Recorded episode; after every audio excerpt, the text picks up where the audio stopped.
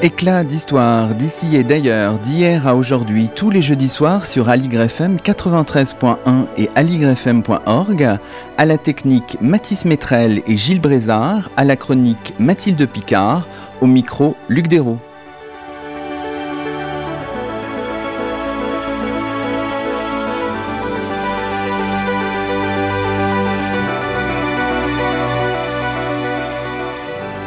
Bonsoir à toutes et à tous, c'est le 37e numéro d'Éclat d'Histoire sur Aligre FM. Aujourd'hui, nous avons le plaisir d'accueillir à notre micro trois invités, Annelise Neff, Claire Soussen et Emmanuel Tixier du Ménil. Bonsoir à toutes les trois. Bonsoir. Annelise Neff, vous êtes maîtresse de conférences en histoire médiévale à l'université Paris Panthéon-Sorbonne, habilitée à diriger des recherches. Claire Soussen, vous êtes professeure d'histoire médiévale à l'université du littoral Côte d'Opale, à Boulogne-sur-Mer et à Dunkerque. Emmanuel Tixier du Ménil, vous êtes professeur d'histoire médiévale à l'université Paris-Nanterre. Ce soir, nous consacrons notre émission à la Méditerranée et à ses multiples aspects ou visages, politiques, économiques ou religieux, au Moyen Âge central, soit autour des 11e, 12e siècles. Nous nous appuyons sur les travaux divers de nos invités, notamment sur une mise au point proposé par Anne-Lise Neff et Emmanuel Tixier du Ménil dans un ouvrage à paraître chez Nathan, destiné notamment aux professeurs d'histoire-géographie de la classe de seconde, dont le nouveau programme porte précisément sur la Méditerranée médiévale, un ouvrage dirigé par Sébastien Cotte et Emmanuel Picard et intitulé Regards historiques sur les grandes étapes de la formation du monde moderne. Alors, euh, ce qu'on peut faire d'abord, peut-être en guise d'introduction, c'est essayer de revenir sur ce concept de Méditerranée, sur la notion et peut-être sur votre rapport un peu personnel avant de plonger dans vos, dans vos travaux à la Méditerranée. Annelise peut-être. Je dirais que mon rapport euh, tient euh, à mon objet d'étude, qui a été euh, en thèse, puis également par la suite la Sicile, qui est considérée souvent comme une sorte d'emblème ou de symbole du monde méditerranéen, plus souvent peut-être à tort qu'à raison. Et euh, ça m'a euh, en fait amené à travailler sur euh, le concept même de Méditerranée, sur sa construction historique, sur son historicité, et aussi sur ses limites et les limites des projections que l'on peut faire sur cet objet. Claire Soussen C'est un rapport à la fois personnel et en même temps c'est évidemment une interrogation professionnelle. La Méditerranée c'est à la fois un horizon et un pont, et en même temps c'est aussi des représentations, des images et des couleurs. Emmanuel Tixier du Ménil bah, C'est parce que c'est le plus bel endroit qu'on connaisse tous, parce que tout le monde est de la Méditerranée. Et moi, je travaille sur l'Espagne, j'habitais en Algérie, je vais tout le temps à Marseille, et donc la Méditerranée, c'est notre patrie à tous. Très bien. Alors avant de, de, vous entendre plus en profondeur sur cette question de Méditerranée médiévale et sur la complexité euh, de la chose, on va, si vous voulez, proposer en compagnie de Mathilde Picard, qui nous accompagne pendant ce mois de juin, on va poser la question de la Méditerranée en géographie finalement. La question qu'il est alors intéressant de se poser, c'est comment la Méditerranée a-t-elle été constituée par la par les géographes en tant qu'espace unifié, euh, Mathilde? Oui, parce qu'en fait, ça n'a pas toujours été le cas, comme le rappelle euh, Florence Depré dans l'article euh, cité par vos invités dans l'ouvrage apparaître chez Nathan. Florence Depré souligne que les lettrés du XVIIIe et les botanistes du XIXe siècle définissaient la Méditerranée comme une mer qui divise. Elle était avant tout la séparation entre trois continents, donc euh, Afrique, Asie et Europe. Et donc cette perspective s'inscrit dans le siège d'une représentation qui est ancienne de la mer. Dans l'imaginaire collectif, celle-ci, elle était perçue d'un point de vue négatif depuis l'Antiquité, et d'ailleurs des auteurs comme Sénèque ou Ovide lui attribuaient ainsi le qualificatif de dissociabilis, donc c'est-à-dire celle qui divise les hommes. Alors à partir de quand rompt-on avec cette tradition d'une mère comme séparation? Alors pour Florence Depré, c'est euh, notamment avec la très fameuse géographie universelle euh, d'Élisée Reclus, donc une somme publiée entre 1876 et 1895. Euh, le géographe libertaire montre que loin d'être seulement un obstacle entre les civilisations, la mer est aussi un véhicule, c'est-à-dire au, sens premier ce qui porte, ce qui met les, les peuples en relation les uns avec les autres. Donc il en parle même comme d'une mer de jonction entre trois masses continentales de l'Europe, de l'Asie et de l'Afrique, entre les Ariens, les Sémites et les Berbères. Sous la plume de Reclus, la Méditerranée devient un connecteur entre les populations, sans lequel, je cite, nous tous occidentaux, nous serions restés dans la barbarie primitive. Élisée Reclus nuance quand même cette idée de Méditerranée comme trait d'union, puisque selon lui, si la mer permet d'augmenter les mobilités, il y a un tel décalage économique entre l'Europe et le Maghreb que la Méditerranée comme espace géographique est aussi configurée par les hommes et les stratégies de ces derniers. En fait, la Méditerranée comme objet scientifique pour Reclus se constitue quand la mer apparaît comme le centre d'un réseau à l'échelle du monde entier. Il précise cependant que cette situation de carrefour n'est pas immuable, mais évolue selon les usages qui en sont faits. La Méditerranée devient alors non seulement un objet scientifique, mais aussi un personnage historique, comme le redira plus tard Fernand Braudel. Alors, géographes et historiens ont donc construit l'espace méditerranéen comme un espace unifié, mais justement, on parle de construction intellectuelle.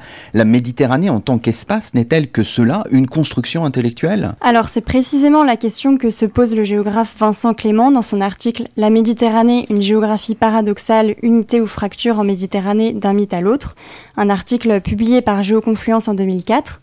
Alors on l'entend même dans le titre, tout est dit, que ce soit parmi les géographes ou les historiens, on voit deux thèses qui s'opposent, celle d'une Méditerranée unifiée avec Reclus et Brodel par exemple, et celle d'une Méditerranée marquée par les fractures géopolitiques, économiques et historiques, avec un géographe comme Bernard Kaiser. Vincent Clément prend le temps de le rappeler, si la Méditerranée est au cœur de ce paradoxe, c'est parce qu'elle n'est pas seulement une étendue d'eau entre des terres, elle est, je cite, un espace articulé par des péninsules et par des îles, qui constituent des médiateurs territoriaux entre la terre et la mer, facilitant ainsi les liens entre les espaces continentaux bordiers, liens qui se déclinent en logique d'interface ou d'affrontement. La réalité géographique de la Méditerranée oscillerait donc entre ces deux représentations, entre interface et barrière, sans être figée ni dans l'une ni dans l'autre. En tout cas, qu'elle nous sépare ou nous relie, la Méditerranée est irrévocablement un espace commun, comme le rappelait déjà Platon avec une touche d'humour, comme des grenouilles autour d'un marais, nous sommes tous assis au bord de la mer. Bon, ben merci beaucoup pour votre chronique Mathilde Picard. Alors on va poursuivre sur cette idée hein, qui, qui, semble intéressante. On voit bien que la Méditerranée finalement ce n'est pas un espace évident, naturel, intemporel. Les travaux de Paul Vidal de la Blache aussi, bien sûr, le grand géographe du tournant du 19e et du 20e siècle l'ont montré. Hein. Il consacre finalement la, Méditerranée euh, comme espace unifié en fait. Et bien sûr, on pense aussi, Anne-Lise à la thèse de, de Fernand Braudel, une thèse parue en 1949 intitulée La Méditerranée et le monde méditerranéen à l'époque de Philippe II, où la Méditerranée apparaît comme un véritable acteur de l'histoire. Et dans la vision qu'on a très occidentalo-centrée de la Méditerranée, la thèse de Fernand Brodel compte beaucoup, Anne-Lise Neff. Tout à fait. Alors je dirais que la conception de Fernand Brodel est un peu paradoxale puisque c'est à la fois euh, une Méditerranée euh, unie qu'il décrit, mais aussi une Méditerranée qui est un lieu d'affrontement entre grandes civilisations. Et en fait, il y a là une tension qui est pas vraiment résolue, me semble-t-il, par Fernand Brodel. D'autre part, il est vrai qu'il a été euh, très favorable, en fait, à la présentation d'une Méditerranée dans laquelle le rôle de l'islam, en particulier, serait tout à fait réduit. Alors il est probable que euh, ça s'explique notamment par le fait qu'il parle depuis l'époque moderne en particulier. Mais ce choix évidemment n'est probablement pas euh, un choix euh, dû au hasard. Et du coup, on lui a beaucoup reproché hein, de ne pas avoir suffisamment fait sa place à l'islam, notamment à la période médiévale, et de l'avoir vu seulement comme une sorte de parenthèse peu durable. Alors, ce qui est, ce qui est intéressant aussi, peut-être, euh, Emmanuel Tixier du Ménil, c'est de, de montrer que cette vision de, de Fernand Brodel, elle a été remise en cause, alors notamment par des auteurs que nous, Français, on ne connaît pas forcément très bien et non spécialistes. Hein. Vous, le, vous le rappelez notamment dans votre article hein, qui est à paraître chez Nathan, vous montrez que Finalement, l'unité géographique environnementale de la Méditerranée était remise en cause par Orden Peregrine et Nicholas Purcell dans The Corrupting Sea, A Study of Mediterranean History, un texte paru en 2000. Il déploie une nouvelle idée d'une Méditerranée peut-être plus, plus fragmentée en quelque sorte. Une Méditerranée effectivement plus fragmentée, donc ça s'oppose en partie à la thèse de Brodel, mais on peut évoquer aussi de très nombreux autres travaux qui, pour rebondir sur ce que disait Annelise à l'instant, euh, redonnent essentiellement une place aussi à l'islam et notamment pour la période médiévale. C'est-à-dire que à trop vouloir aussi gommer l'unité factice donnée par Brodel, on peut tomber aussi dans un autre travers qui est de voir des micro-régions, des micro-sociétés, avec d'une certaine façon des histoires exclusivement régionales. Et ce qui est précisément l'intérêt de nos études médiévales, et notamment d'un renouvellement historiographique de ces dernières années, c'est de voir que certains États, certains gouvernements de type impériaux ont pu unifier aussi la Méditerranée. Et je crois que Brodel doit se remuer dans sa tombe, mais ces États et ces pouvoirs sont islamiques en ce qui concerne toute une partie du Moyen Âge. Euh, oui, Annelise Neff peut-être ajouter quelque chose. Oui, on peut quand même euh, souligner que euh, Orden et hein, dont, vous venez de citer le texte, certes insistent sur ce morcellement, mais dans le même temps ne font eux-mêmes aucune place à l'islam, ce qu'on leur a aussi ah, reproché. Ah, très intéressant. Et enfin, disons, laisse supposer une sorte d'unité que je dirais anthropologique, qui avait pourtant été bien déconstruite hein, au cours des années, en avançant des thèmes, euh, notamment autour de l'honneur, etc., qui fleurbont des choses assez anciennes, en fait. Donc, ils sont assez nouveaux sur le versant, disons, environnemental, etc., pas très nouveaux sur le reste. Alors, Claire Soussen, on peut insister aussi sur, euh, sur votre période, hein, le, le Moyen-Âge. Alors, c'est vrai que nous, dans cette émission, on avait prévu plutôt de se centrer sur euh, ce qu'on peut appeler, je ne sais pas si l'expression est très bonne, le Moyen-Âge central, c'est pas très joli en tout cas, 11e, 13e siècle, mais en fait, il faut vraiment embrasser la Méditerranée médiévale dans toute son épaisseur, c'est-à-dire du 5e au 15e siècle. Disons que pour mettre les choses en perspective, en effet, euh, l'approche euh, large et euh, paraît pertinente. Les découpages, alors Moyen Âge central, en effet, c'est extrêmement intéressant, mais pour cerner les évolutions, essayer de les appréhender, il vaut mieux, enfin, en tout cas à mon sens, approcher les choses sur la longue durée, voire la très longue durée, puisque le Moyen Âge, en effet, euh, c'est dix siècles. siècles. Par exemple, on pense au programme de seconde. Je crois peut-être Emmanuel Tixier du, du Ménil veut ajouter quelque chose là-dessus. Il n'y a pas vraiment de bande chronologique hein, pour ceux qui prépareront le programme de seconde l'année prochaine. Il n'y a pas forcément de, de bande chronologique et c'est très important. Je crois que vous le redites hein, dans votre dans votre article apparaît chez Nathan d'embrasser, de considérer un Moyen Âge long en quelque sorte. Disons que quand on lit euh, le détail de ces programmes euh, de seconde et l'architecture notamment, hein, euh, générale du programme de seconde en histoire, on a l'impression que c'est une histoire très ancienne qui est faite. C'est celle qui considère que euh, le Moyen Âge et l'Antiquité ne sont que des jalons sur la route de la modernité. Et finalement, sans que ce ne soit dit de manière tout à fait explicite, la Méditerranée médiévale, c'est la Méditerranée des croisades, c'est-à-dire la Méditerranée où l'islam et l'Occident s'affrontent. C'est ainsi qu'elle est perçue dans les programmes. Et d'ailleurs, je crois que vous le dites aussi dans votre article, Anise Neff, dans les mots même, dans l'intitulé même du programme, il y a cette expression qui est intéressante, à la croisée des civilisations, comme si la, les croisades ressurgissaient comme ça toujours. Alors, à la croisée des civilisations, certes, ça peut être une sorte de d'allusion un peu euh, voilée, euh, voilée ou en tous les cas euh, mal contrôlée aux croisades. Ce qui est intéressant dans cette expression, c'est aussi la référence aux civilisations. C'est-à-dire qu'à un moment post-huntingtonien où on critique le clash des civilisations, où on a critiqué la notion de civilisation, donc je rappelle que Brodel avait été quand même un de ses grands, un de ses grands constructeurs, on la voit revenir de manière assez assez classique là aussi.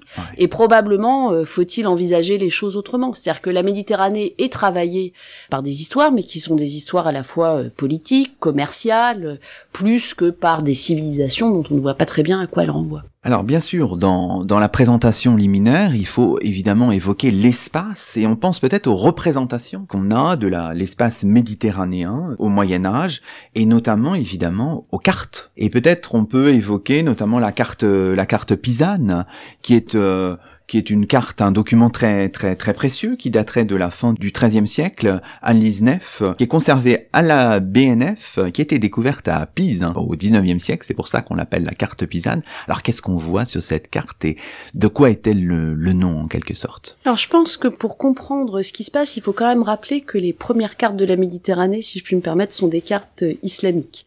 C'est la géographie islamique hein, qui, à partir du 9e, 10e, va cartographier comme une unité la Méditerranée. D'une certaine manière, euh, le monde latin par rapport à ça est un peu en décalage. Et ce ne sont pas non plus du tout les mêmes cartes.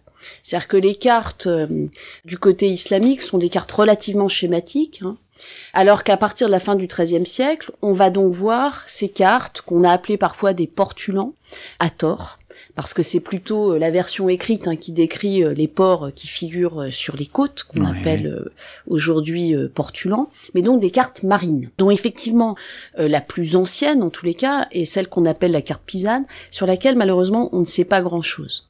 Alors, elle est assez simple en réalité hein, par rapport à d'autres cartes qu'on voit par la suite. C'est-à-dire qu'on a vraiment simplement le dessin de la côte et les points, mais elle, elle est d'une grande précision. Et il faut attendre en fait les siècles suivants pour voir ces cartes devenir des cartes euh, historiées, hein, avec des, des figures, euh, etc., qui vont représenter soit les rois, soit euh, ce qu'on peut trouver dans tel ou tel endroit, les reliefs, etc. C'est pas du tout le cas sur la carte pisane. Parce que pour la carte pisane, on n'a pas la liste qui était associée à cette carte en fait. On a juste la carte marine en tant que telle. Exactement. Mais on a des on a des listes qui ressemblent fortement à ce qui devait être associé à cette carte. Alors du côté islamique, peut-être justement, Emmanuel euh, Tixier du Ménil, on a aussi des représentations, vous avez travaillé sur ces questions, euh, notamment des représentations euh, cartographiques anciennes. Alors il y a effectivement des maps mondes, une reprise dans la Bagdad abbasside, 9e siècle, 10e siècle, de la géographie grecque, de la géographie antique, notamment celle de Ptolémée. On reprend en partie une vision de l'oïkoumène, c'est-à-dire euh, du monde habité, et qui ménage une place euh, à la Méditerranée. Et cette géographie arabe, je le précise, au Moyen Âge, est la seule véritable géographie, c'est-à-dire que seul le monde islamique écrit des traités de géographie universelle. Il y a des considérations géographiques dans un certain nombre de manuscrits latins, mais il n'y a pas de traité de géographie universelle dans le monde latin, certainement pas au 9e, Xe siècle. Et donc il y a un océan environnant et puis un certain nombre de mers intérieures et la Méditerranée est tout à fait là aussi centrale. Vous évoquez euh, dans votre article un certain nombre de, de travaux hein, sur la géographie, outre les, les vôtres, bien sûr, des travaux d'André Miquel qui sont importants, à ceux de Tarek Kalawi, un travail qui s'appelle Creating the Mediterranean Maps and the Islamic Imagination, un texte qui est paru chez Brill en 2018. Il étudie un corpus de 63 cartes de la Méditerranée, il s'intéresse aux appellation de la, la Méditerranée aussi en arabe médiéval, la recherche aussi sur les sur les non-lieux, c'est c'est important, c'est c'est quelque chose qui qu'il faut faire quand on s'attelle à ces à ces questions-là. Emmanuel Tixier du Ah oui, c'est tout à fait euh, essentiel hein, que cette question de la nomination, donc elle peut être appelée la mer des Roums c'est-à-dire euh, des Romains, ça peut être la mer syrienne. Il y a un certain nombre de termes hein, qui permettent de qualifier cet espace et qui lui donnent, qui lui assignent parfois euh, une identité du côté de la chrétienté et au contraire euh, parfois du côté de, de l'islam. Les travaux ont essentiellement montré que cette cartographie, au-delà même de la Méditerranée, hein, parce qu'il y a d'autres espaces, il y a d'autres, l'océan Indien est aussi perçu comme une autre mer intérieure au même titre que la Méditerranée, cette cartographie islamique tout à fait essentielle au Moyen Âge, et elle montre bien que l'Empire de l'Islam, qui, je le rappelle, fait quand même le double de, la superficie de l'Empire romain à son apogée, à cheval sur trois continents, envisage le monde, et euh, le maîtrise et représente à la fois sur des maps mondes et le décrit dans des traités. Et avec quelles évolutions, peut-être au fil des siècles, la perception de ce monde-là, on a l'impression d'un élargissement, qu'on arrive de plus en plus à regarder les autres aussi? Alors, euh, c'est toute la question aussi euh, de la représentation de l'altérité. Disons que au 9e et 10e siècle, on a essentiellement des géographes qui écrivent dans la Bagdad abbasside, dans l'Orient pour faire vite du monde islamique. Et puis à partir des 11e, 12e siècles, les plus grands noms de la géographie sont plutôt dans l'Occident islamique, avec Al-Bakri, qui est un Andalou, et bien sûr Al-Idrissi, qu'Anne-Lise connaît bien et dont elle a en partie euh, traduit euh, l'œuvre géographique. Et ce sont des auteurs qui précisément mettent la Méditerranée aussi au cœur de leurs propos et ils assistent à ce réveil de l'Occident latin et au conflit qu'il peut y avoir sur un certain nombre d'espaces.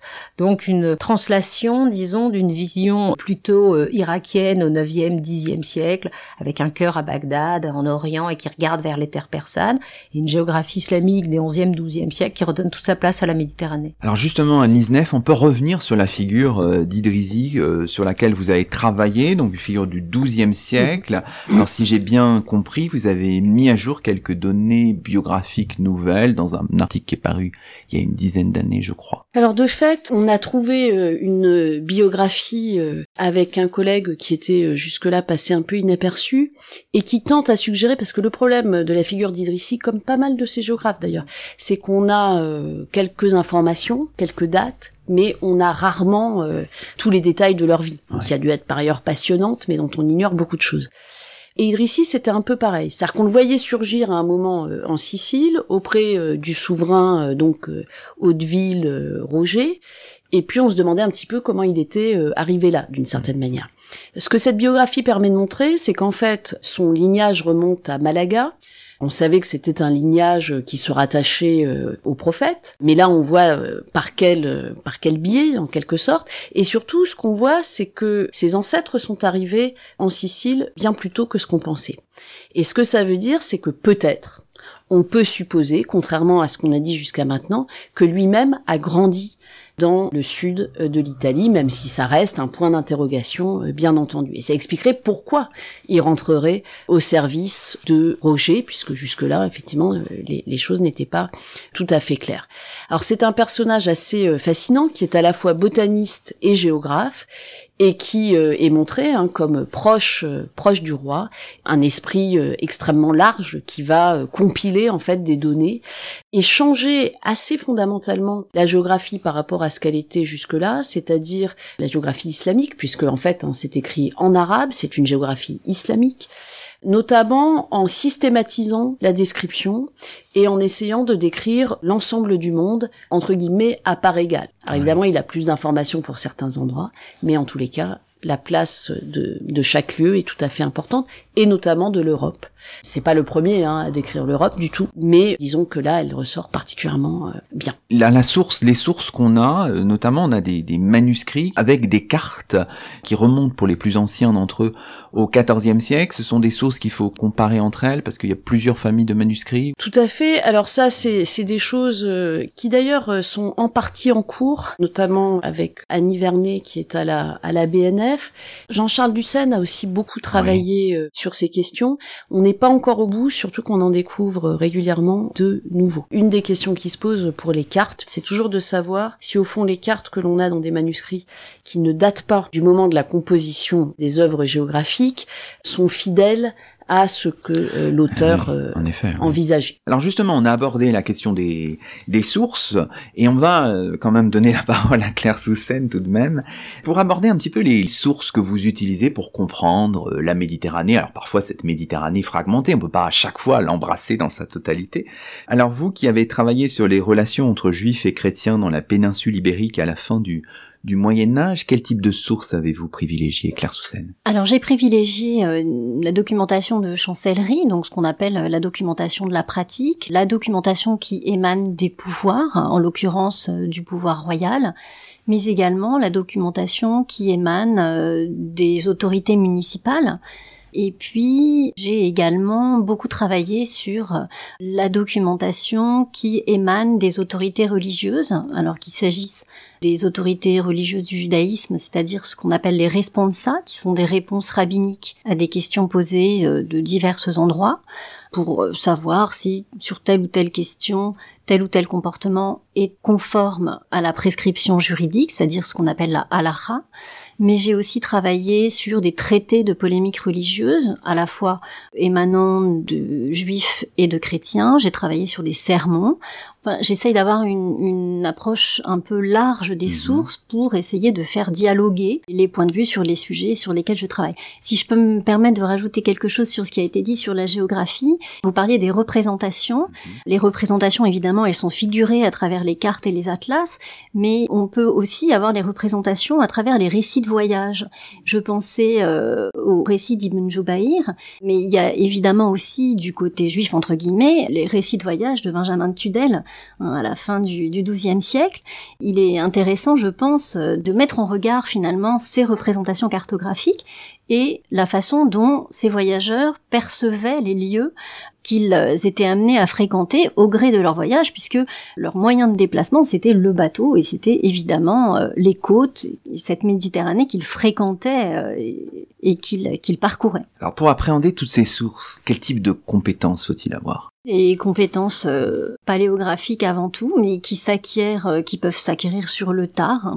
Bon, j'ai eu la grande chance d'être euh, coachée, si je puis dire, par Gilbert Dahan, qui à l'époque assurait un séminaire à l'EPHE et qui surveillait notre travail des compétences linguistiques aussi. Alors moi je travaille sur des sources qui sont euh, des sources latines, castillanes, catalanes et puis euh, des sources hébraïques également pour euh, pour les responsables. Il y a beaucoup de copies qui sont ultérieures. Est-ce que vous utilisez parfois des, des manuscrits, je ne sais pas, de l'époque moderne, mais qui nous disent des choses sur l'époque médiévale ou est-ce que c'est plutôt des manuscrits quand même contemporains de, la, de votre période d'études Non, moi pour l'essentiel, ce sont des manuscrits contemporains de ma période d'études. Et bon, alors évidemment, on a aussi la chance de disposer de sources éditées qui, euh, pour certaines, euh, sont euh, de qualité tout à fait satisfaisante. Alors peut-être Anne-Lise Neff, on peut présenter un petit peu les, les, dernières sources sur lesquelles vous, vous travaillez. Alors vous avez soutenu votre habilitation à diriger des recherches, c'était à la fin de l'année dernière, je crois, et votre travail s'intitulait Lecture méditerranéenne de l'islam médiéval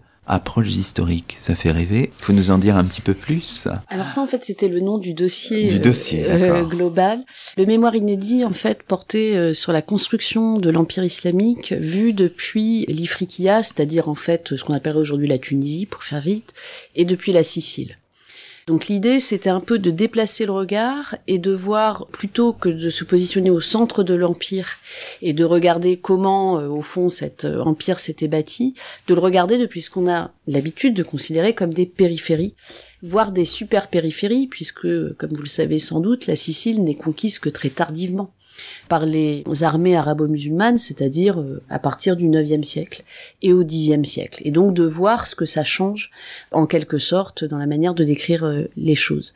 Il s'agit essentiellement de sources euh, en arabe, de sources qui sont des récits de conquête en particulier, mais aussi j'ai travaillé sur au fond ce qu'on pourrait appeler une sorte de mémoire collective à travers la géographie, de voir un petit peu comment est, est rapportée l'histoire des lieux à travers les euh, monuments, les villes, etc. À la fois donc en Tunisie et en Sicile, et voir un petit peu les, les différences. Voilà. Essentiellement des sources en arabe. Quant à vous, Emmanuel Tixier-Duménil, les dernières sources sur lesquelles vous travaillez, est-ce que vous pourriez nous en faire un peu un compte rendu en quelque sorte, en quelques mots? Alors moi j'ai longtemps travaillé sur les sources géographiques arabes, hein, sur la description de la péninsule ibérique par les géographes arabes au Moyen Âge. Et puis pour mon HDR, je suis passée un peu à autre chose, plutôt à l'histoire politique du XIe siècle andalou. Il m'intéressait de voir euh, quelle était le, la situation tout à fait particulière lorsque s'effondre euh, le califat omeyyade de Cordoue, qui est assimilé dans l'historiographie à un âge d'or et que euh, lui succède un certain nombre de petites principautés qui se font la guerre et qui ensuite vont se faire manger par les chrétiens. Donc, rappelez-nous les, dates, hein, juste pour. Alors 1085, c'est la chute de Tolède entre les mains d'Alphonse VI de Castille, c'est les débuts officiels de la conquête féodale par euh, les Castillans et les Aragonais d'Al-Andalus, et ça vient clore un XIe siècle qui commence par une guerre civile au tout début dans les années 1009 et qui voit disparaître le califat de Cordoue en 1031. Donc un siècle extrêmement difficile, mais qui est présenté paradoxalement comme l'âge d'or de la littérature, euh, les amorces d'une grande pensée philosophique, euh, le plus beau moment de la floraison euh, de la poésie, etc. Donc voir en quelque sorte comment cette histoire politique compliquée s'accompagne d'une floraison culturelle tout à fait essentielle, y compris en géographie, on évoquait tout à l'heure Al-Bakri. Donc ce sont des sources évidemment en arabe, mais alors beaucoup ont été traduites par les grands orientalistes de la fin du 19e siècle et surtout euh, de la première moitié du 20e siècle. Mais il faut quand même les reprendre. Ah oui, parce que les traductions de toute façon euh, sont tout à fait représentatives euh, de, l'époque hein, dans lesquelles. Et puis je me suis aussi beaucoup intéressée finalement à l'époque moderne, c'est-à-dire ah. l'historiographie espagnole et à la façon dont on a pu, dans l'écriture d'une histoire de l'Espagne depuis le 19e siècle, penser l'épisode andalou. Très bien. Écoutez, je crois que le décor est planté. Alors ce que je vous propose de faire, c'est de marquer dans cette émission une pause musicale, et c'est un titre de circonstance choisi par notre chroniqueuse Mathilde Picard. C'est Jazz Méditerranée, un extrait de l'album Chambre avec vue par Henri Salvador sur Aligre FM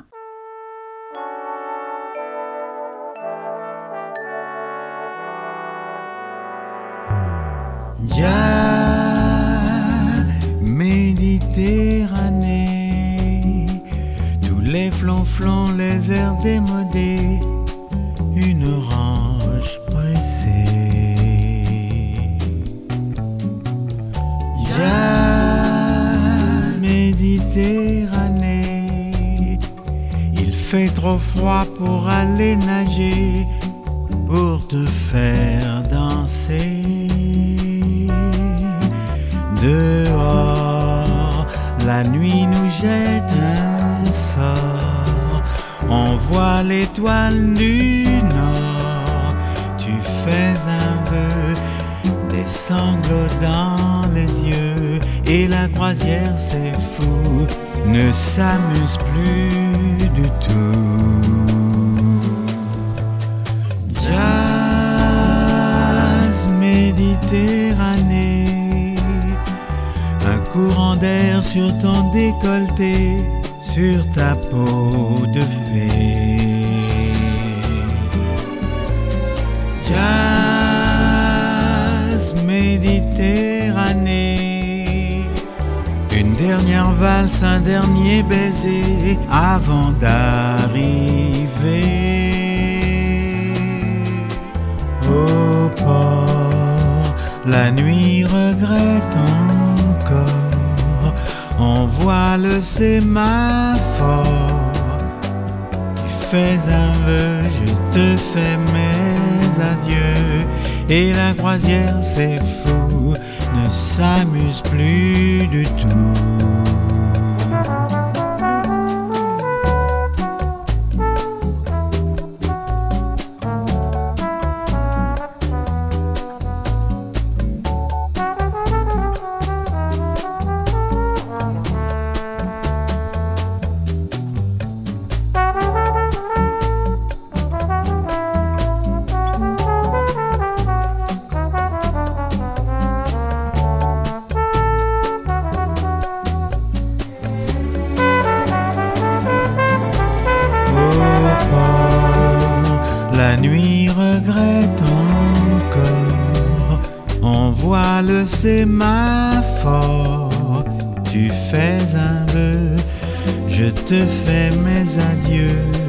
Et la croisière, c'est fou, ne s'amuse plus du tout.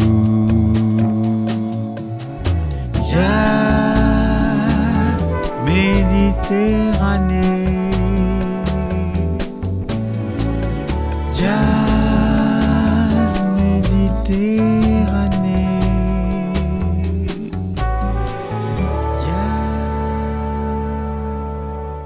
C'était Jazz Méditerranée par Henri Salvador sur Aligre FM. Vous écoutez Éclat d'Histoire, l'émission d'histoire de la station, et nous sommes toujours en compagnie d'Anne-Lise Neff, de Claire Soussen et d'Emmanuel Tixier du Ménil, et nous évoquons ce soir l'histoire de la Méditerranée à l'époque médiévale, plus précisément, mais sans exclusive aucune, au Moyen Âge central, c'est-à-dire au XIe, XIIIe siècle.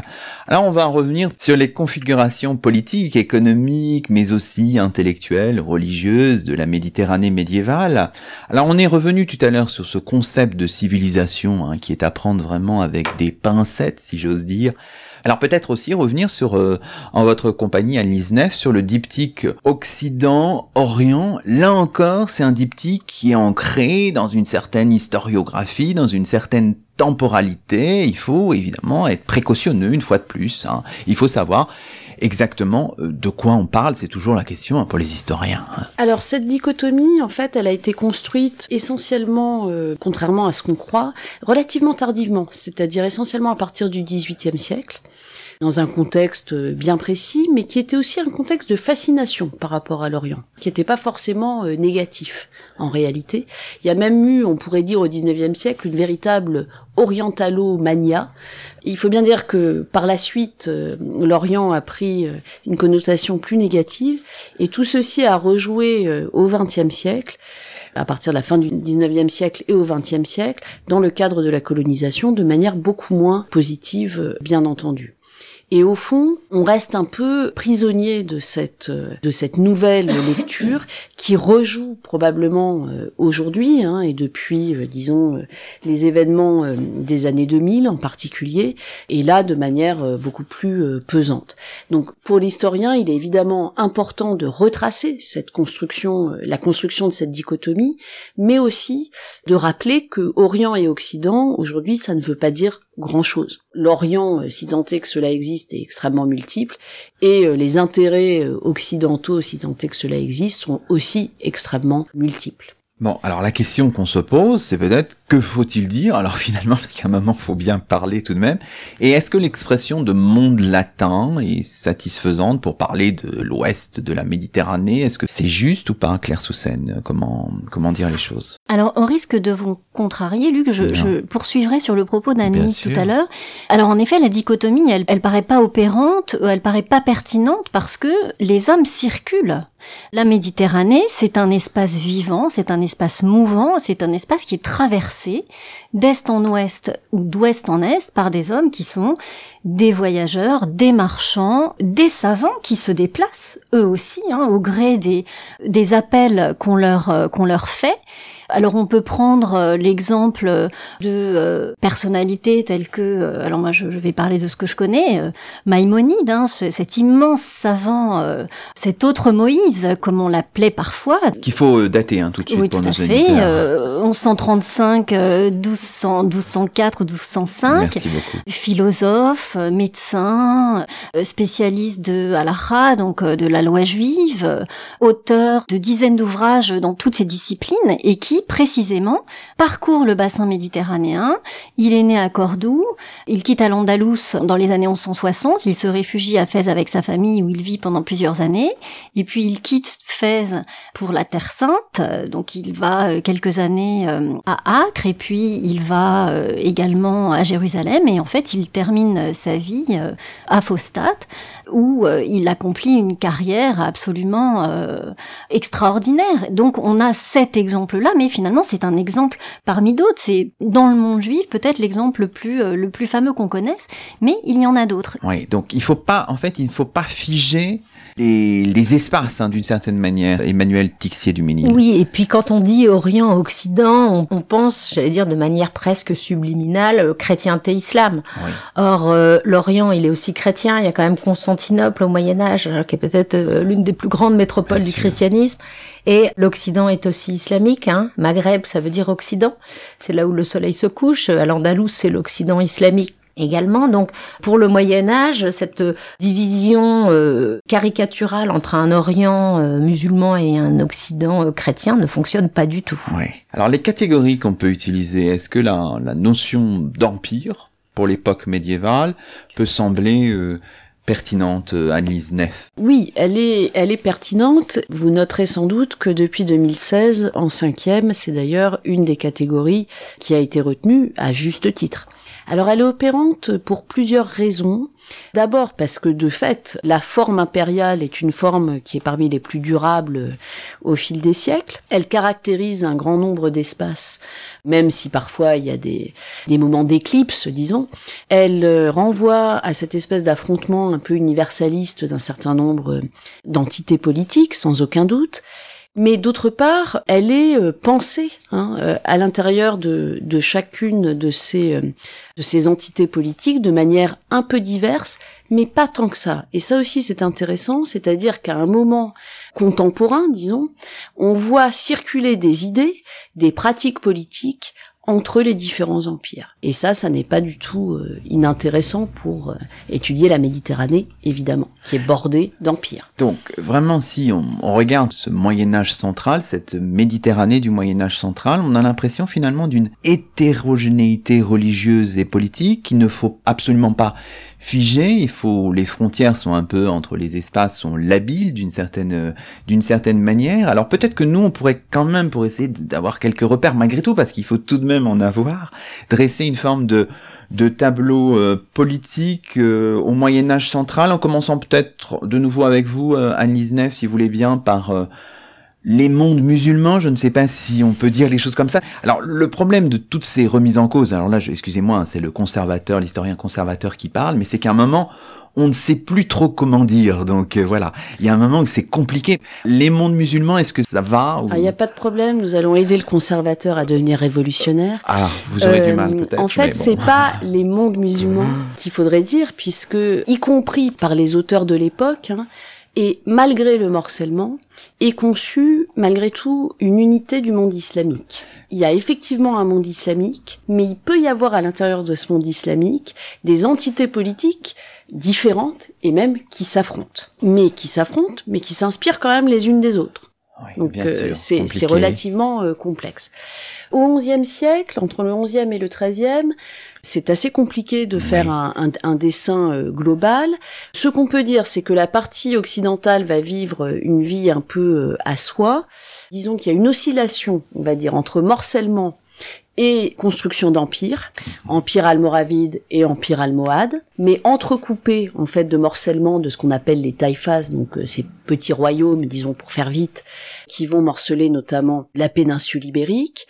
D'autre part, on a un califat fatimide qui à partir du XIe est un peu à la peine parce qu'il perd un certain nombre d'espaces, notamment l'Ifriqiya, donc le Maghreb oriental qui va sortir de sa domination, hein, je rappelle que c'est un califat chiite, et la Sicile qui est conquise par les Hautes-Villes à partir du milieu du XIe siècle. Ce califat fatimide, il est d'autant plus à la peine qu'il va se heurter à ce qu'on peut appeler une sorte de réveil du sunnisme du côté oriental, lié en partie aux croisades hein, d'ailleurs, et qui va mettre fin en fait au califat fatimide en 1171. On pourrait rentrer aussi dans les détails de l'Orient, mais je vais peut-être euh, m'arrêter là. C'est compliqué euh, déjà. Voilà. Oui, merci beaucoup. Oui, Emmanuel Tixier du Minil veut, veut ajouter quelque chose. Euh, oui, pour compléter la réponse d'Anne-Lise, donc monde islamique et pas monde musulman, avec euh, une idée tout à fait essentielle qu'il faut euh, marteler parce qu'on retrouve encore cette erreur dans les manuels scolaires, voire même dans les programmes,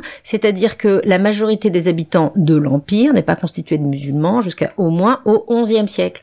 Donc quand on explique dans les manuels mhm. que le ciment des conquérants, ce qui fait l'unité des conquérants au 7e, 8e siècle, des cavaliers arabes, c'est l'islam et que ce qui fait à l'échelle de l'empire une unité quasi structurelle, c'est l'adhésion à l'islam, c'est une grosse bêtise. Il n'y a pas de majorité de musulmans avant le 11e siècle, 12e en Syrie, 14e en Égypte. Donc monde islamique avec de très importantes populations chrétiennes, d'importantes populations juives juive. Très bien. La, la leçon est retenue. Merci beaucoup. Du côté des mondes latins, qu'est-ce qu'on peut dire? Est-ce qu'on peut parler de, poussée latine euh, à cette époque-là ou est-ce que là encore c'est une historiographie datée Claire Poussée latine, je ne le dirais pas dans ces termes. Ce qu'on voit certainement, euh, c'est euh, une espèce de projection du christianisme latin vers l'Orient et vers l'Occident musulman pour toute une série de raisons, avec un certain nombre d'avancées. On a évoqué tout à l'heure euh, la prise de Tolède en 1085, dans cette reconquête entourée de beaucoup de guillemets. Mais il faut pas croire non plus, là encore, hein, que euh, le monde latin, si on reprend l'expression, euh, soit un monde homogène, uni, en péninsule ibérique, précisément euh, lorsque les souverains de Castille et d'Aragon ne sont pas en train de progresser vers le sud, bah, ils se tapent dessus allègrement. Et puis, même dans le cadre des croisades, on sait bien que entre le roi de France et le roi d'Angleterre, les choses ne sont ni unies ni ni homogènes. Anne-Lise Neff voulait ajouter quelque chose. Euh, oui, alors ce à quoi on pense souvent quand on parle de, de poussée latine, c'est en fait aux communes italiennes, me semble-t-il. Alors les communes italiennes, effectivement, hein, euh, elles sont euh, elles sont importantes, mais elles caractérisent essentiellement l'Italie centro-septentrionale. Et par ailleurs, il faudrait éviter de voir, comment dire, une Méditerranée qui deviendrait latine du jour au lendemain. Ce à quoi on assiste, c'est dans un premier temps un rééquilibrage. Il est vrai que à la fin du Moyen Âge, cette Méditerranée est devenue franchement latine, mais ça prend quand même quelques siècles. Hein, il faut quand même pas exagérer. Emmanuel Tixier du Ménil. Oui, et puis là aussi, on pense un essor de l'Occident qui serait à la fois la cause et la conséquence d'une décadence du monde islamique. Et là aussi, c'est une historiographie extrêmement vieillie qui analyse en miroir un monde occidental qui prendrait son essor quand l'islam décadent lui laisserait une place en Méditerranée. Je vous rappelle d'une part que à l'issue des croisades croisades, enfin les États latins d'Orient disparaissent en 1291, donc les mmh. croisades sont un échec, et d'autre part que le monde islamique progresse sur d'autres fronts, notamment euh, sahariens, notamment création du sultanat de Delhi au XIIIe siècle, et qu'en aucun cas on peut parler d'une décadence islamique euh, qui serait euh, le revers de la médaille d'une expansion de l'Occident latin. Oui, d'accord. Donc on retient vraiment cette idée de rééquilibrage hein, que vous développez notamment dans votre dans votre article apparaître chez Nathan, qui me semble tout à fait intéressante et, et juste évidemment. Alors vous insistez aussi dans ce même article sur la nécessité de comprendre les relations entre les acteurs de la Méditerranée, non pas seulement en termes manichéens de conflit et d'échange, de mettre en lumière les processus d'accommodement. Alors ça, c'est vraiment une historiographie qui semble tout à fait euh, moderne, de refuser l'idée que l'Occident latin soit porteur d'une modernité économique face aux archaïsmes de, de Byzance et du monde islamique. Mais on peut peut-être revenir, puisqu'il nous reste peu de temps, si vous, si vous me le permettez, peut-être sur les échanges intellectuels et religieux, hein, parce que évidemment c'est tout à fait intéressant, cette transculturalité, ce métissage, ce pluriculturalisme sur lequel il faut peut-être insister en votre compagnie, Emmanuel Tixier du Ménil, c'est-à-dire qu'il y, a des métamorphoses, des changements culturels, de mouvements de traduction de, de l'arabe vers le latin qu'il faut appréhender avec une certaine finesse et qui nous disent des choses sur les, circulations intellectuelles. Alors on a beaucoup parlé euh, d'échanges intellectuels, notamment entre un Occident euh, latin, chrétien et euh, un monde arabe, et effectivement c'est un peu plus compliqué que cela, c'est aussi une appropriation d'une certaine façon par les latins d'un certain nombre euh, d'outils intellectuels qui leur manquent, notamment une représentation du monde, une explication du monde grâce au système aristotélicien. Et à Tolède, dans Tolède reconquise, à l'issue du XIe siècle et tout au long du XIIe siècle, se développe notamment une école, pour faire vite, de traduction où l'Occident latin découvre les grands textes notamment de la philosophie et des sciences grecques et va les traduire souvent avec des traducteurs à quatre mains en latin.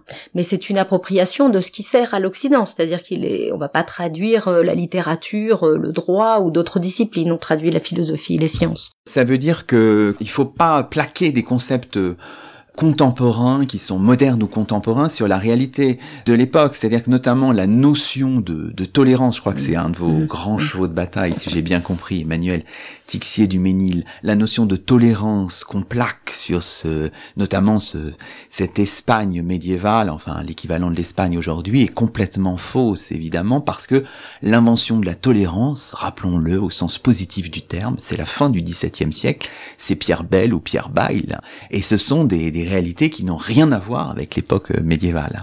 Ah oui, tout à fait. Là, c'est l'histoire moderne, hein, c'est-à-dire que c'est euh, notamment au XVIIIe siècle, mais encore également au XIXe siècle surtout, que naît le mythe de la coexistence de la tolérance andalouse, où à l'Andalous aurait été une terre où chrétiens, juifs et musulmans auraient cohabité de manière particulièrement pacifique. Pourquoi est-ce un mythe? C'est un mythe parce que s'il y a la même coexistence dans le reste du monde islamique. En revanche, il ne faut pas jeter le bébé avec l'eau du bain et faire de cette coexistence une fiction. Hein, ces communautés, ces groupes coexistent au sein d'une seule société qui est la société andalouse. Mais l'intérêt des Andalous, c'est que ce sont des Arabes et des Arabes morts.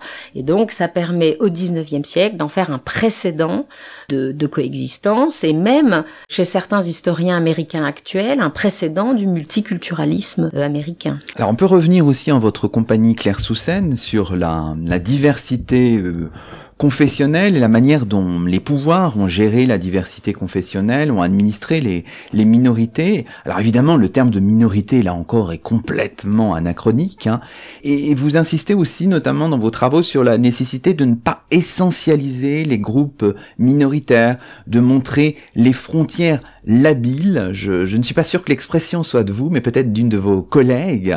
Les frontières labiles entre, entre les groupes, Claire Soussen. En effet, on peut rendre hommage à Juliette et à ses travaux, puisque c'est elle qui emploie le concept. Alors, en effet, euh, là encore, vous l'avez dit tout à l'heure, la question des sources est vraiment fondamentale.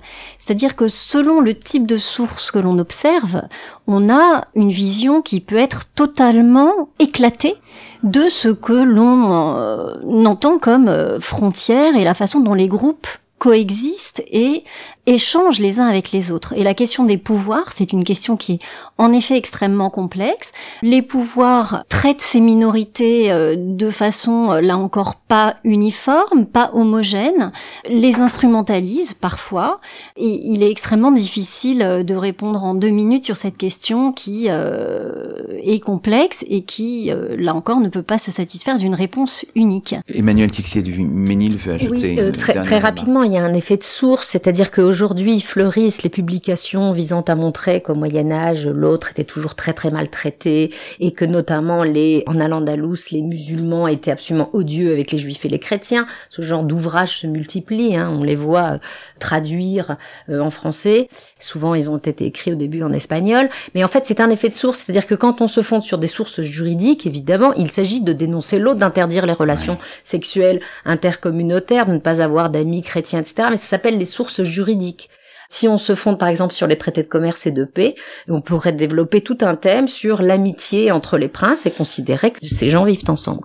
Claire Soussen. De même que si on analyse la documentation de la pratique, hein, celle qui reflète au mieux la vie quotidienne, on se rend compte que, en effet, les, les, les, gens se fréquentent, circulent et euh, contreviennent aux normes qui sont euh, censées régler leur, euh, leur comportement. Bon bah merci beaucoup. Ça y est, toutes nos idées sont bousculées. On va mettre un temps certain à s'en remettre, mais on va le faire. Et merci beaucoup à toutes les trois. C'est ainsi que se termine le 37e numéro d'Éclat d'Histoire, d'ici et d'ailleurs, d'hier à aujourd'hui, l'émission d'histoire d'Aligre FM 93.1 et aligrefm.org tous les jeudis entre 19h et 20h.